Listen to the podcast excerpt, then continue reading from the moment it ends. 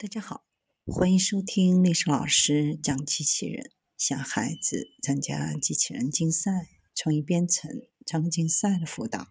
找历史老师，欢迎添加微信号幺五三五三五九二零六八，或搜索钉钉群三五三二八四三。今天历史老师给大家分享的是紧凑型机械臂打破人体极限。日本先进科学技术研究所和东京大学的研究人员最近开发了一种紧凑型的机械人肢体，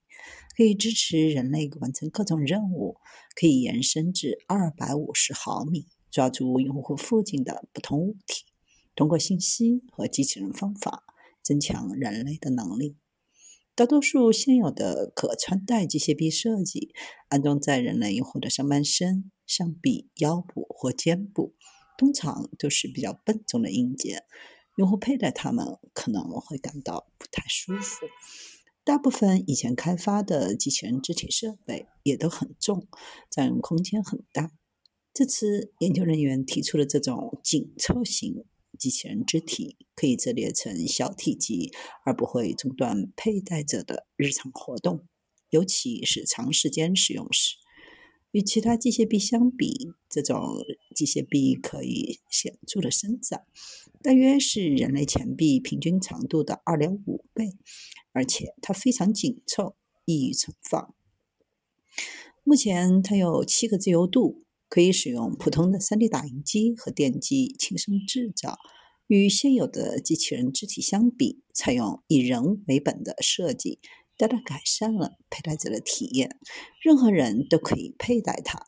从拥有第三只手臂带来的增强身体能力当中获益。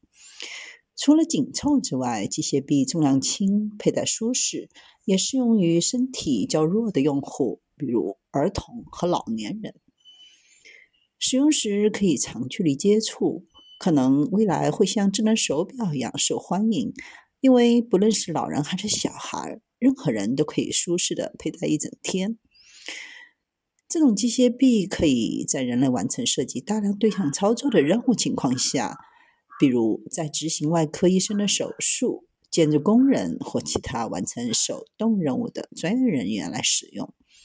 目前开发的机械臂仍处于原型阶段，团队计划对其进行测试，改进其功能，使其更加有效，具有商业可行性。目前原型需要人工操作员手动操作，希望通过探索替代解决方案，改进其控制机制。在未来的研究当中，希望探索利用生物信息来控制机械臂的有效方法，比如来自肌肉的肌电图信号或检测脑电波的脑电图技术。